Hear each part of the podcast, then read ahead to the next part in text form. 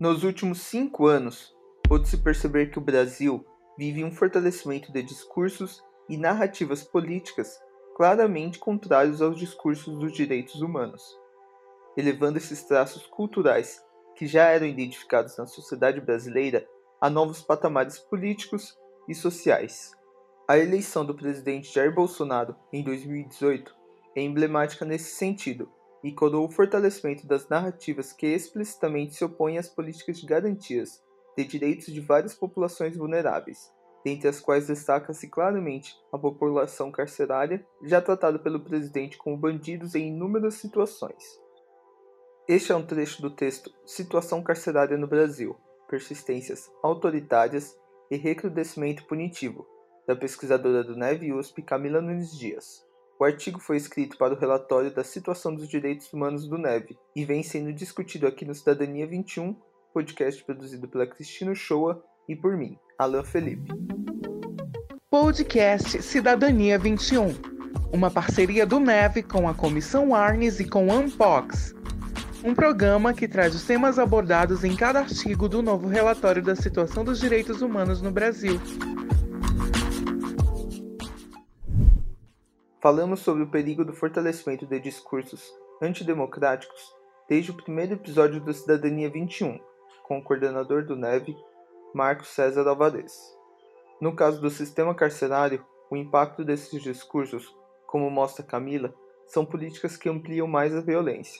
Então, esse discurso que está no, na base da eleição de Jair Bolsonaro é um outro discurso de continuidade, né? Porque a coisa do bandido bom é bandido morto, direitos humanos para humanos direitos, e todos esses jargões é que perpassam a nossa redemocratização, que estão lá desde os anos 80, são repetidos, eles estão na base da eleição do presidente, e eles são a base para a adoção de políticas que se, eles chamam né, de seria de de endurecimento contra o crime, mas que, na verdade, são políticas que favorecem a organização de redes criminais. O maior exemplo disso é o pacote anticrime.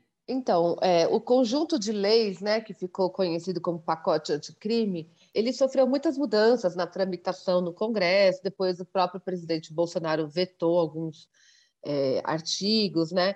Mas naquilo que foi aprovado, é, várias, são vários artigos que vão implicar, certamente no futuro próximo ou no médio prazo, o aumento da população carcerária. Né? Então, o aumento, o, a, o aumento de 30 para 40 anos, por exemplo, né, do tempo máximo na prisão, isso implica né, numa recontagem para a população que está presa, proporcional a esse aumento em relação às suas penas, uma série de medidas né, do pacote anticrime elas tendem a, se, a intensificar o número de pessoas presas. Essas medidas têm impacto em médio e longo prazo, ainda sendo impossível a análise das suas consequências.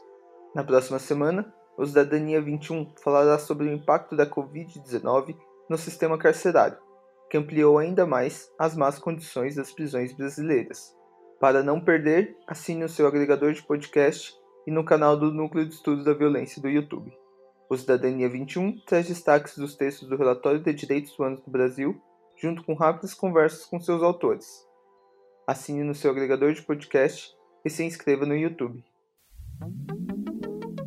Este foi o Cidadania 21, uma iniciativa do Núcleo de Estudos da Violência da Universidade de São Paulo, o NEV USP. As atividades do NEV têm apoio da Fundação de Amparo à Pesquisa do Estado de São Paulo, FAPESP, por meio do programa do CEPITS, Centro de Pesquisa, Inovação e Difusão.